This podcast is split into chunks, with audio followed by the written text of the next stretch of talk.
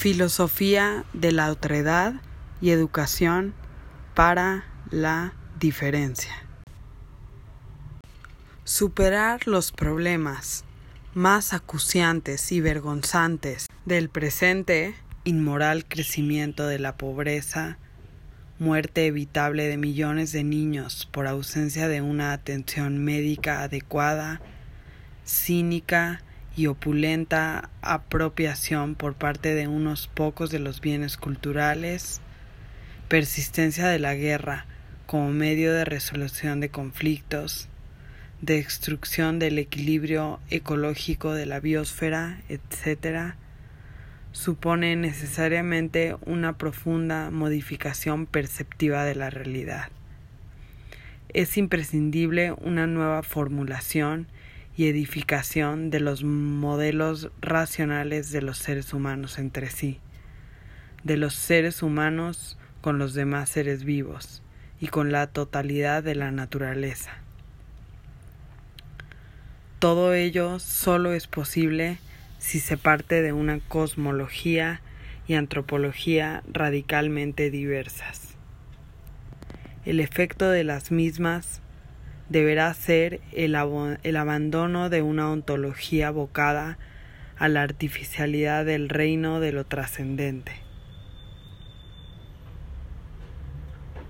y su reemplazo por una ontología de lo óntico que restituya al ser a la particularidad, singularidad e irreemplazabilidad de los individuos y estos seres concretos. Con ello habrá de perder su discutible axialidad una concepción de la racionalidad divorciada, de lo particular sensible y se erigirá el marco para la recuperación de otras dimensiones de lo antropológico que han sido separadas del ser y del valor. La atención a los plurales registros que se desnuda lo antropológico enriquecerá las relaciones conviviales de la humanidad, recuperando formas del conocimiento que se sepultaron con el entronizamiento despótico de un conocimiento inmaculadamente racional intelectual. Una ciencia más compleja habrá de sustituir a la ciencia predominante. La nueva ciencia deberá necesariamente ser holística o ecológica y habrá de hallarse abierta a la infinita riqueza de la particularidad concreta. La ontología de la mismidad que subyace en el estatuto epistemológico de la ciencia occidental habrá de verse despedazada por una ontología de la otredad o de la diferencia posibilitando en ello la emergencia de plurales y alternativas versiones explicativas de la realidad. La normatividad filosófica de la mismicidad, de la mismidad que obligaba a la determinación de modos normalizados de pensamiento y acción, tenidos por indudables en función de su aprehensión fotográfica de lo real, será reemplazada por la normatividad de la diferencia que favorece la multiplicación y coexistencia de las versiones de la realidad, fundándose en el cuidado y el respeto que merecen las experiencias existenciales, lingüísticamente expresadas de los individuos situados. La ciencia de la educación que constituye en torno a este nuevo paradigma deberá promover el ejercicio de las plurales vías que poseen los seres humanos para, entablar comunicación entre sí y con la naturaleza. Esto es una educación que apele al valor antropológico de la afectividad, la emotividad o la fantasía, tanto como el valor del intelecto, para conformar conocimientos, destrezas y actitudes que hagan que la vida en conjunto sea más grata para todos. al dejarse de lado los reduccionistas mecanismos de identificación individual y social hasta ahora vigentes, la humanidad se abrirá amorosamente al otro diferente, al otro que expresa su subjetividad a través de un etos absolutamente diferente al mío, aunque absolutamente valioso como el mío. Ese etos igualmente pertinente para la expresividad de lo humano se visibiliza en pensamientos, conductas y actitudes vitales que serán para mí tan diferentes como lo será mi etos,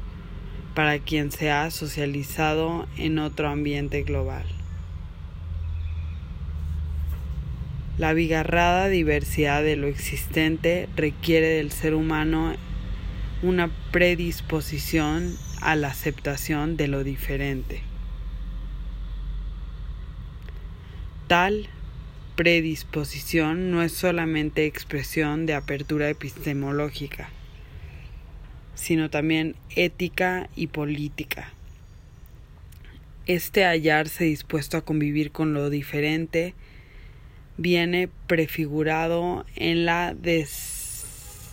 desantropocentrización que impone la vinculación con los demás órdenes de lo vivo. El reconocimiento del valor inherente o intrínseco que poseen las formas no racionales de la vida constituye constituye un valioso antecedente cosmológico para la enunciación de esa ontología de la diferencia.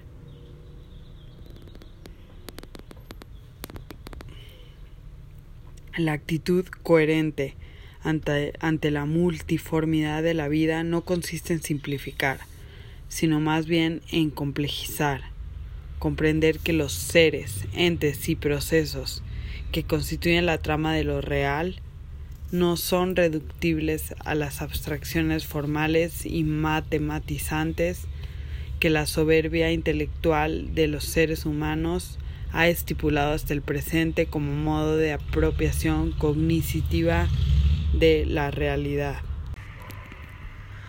No se trata entonces de establecer un códice de homogeneización ontológica, ni de imponer visiones que se suponen copias insuperables de la realidad, sino de aceptar los múltiples bosquejos que millones de individuos trazan en la aventura hedónica de la existencia. No se trata, pues, de tolerar lo que se considera apartado de la normalidad, sino de convivir enriquecedoramente con lo genuinamente diferente. La ciencia de la educación deberá liberarse de sus núcleos mismificantes para poder acceder a una dimensión creativa y liberadora. El modelo socializador de los conocimientos no podrá ya ser el que impone dogmas intangibles y absolutos con el objeto de difundir los elementos únicos que tornan posible la igualación formal de todos los seres humanos. Esta igualación formal, a partir de la ontología de la mismidad, es finalmente violencia contra los individuos concretos, toda vez que supone una axiología de, idealidades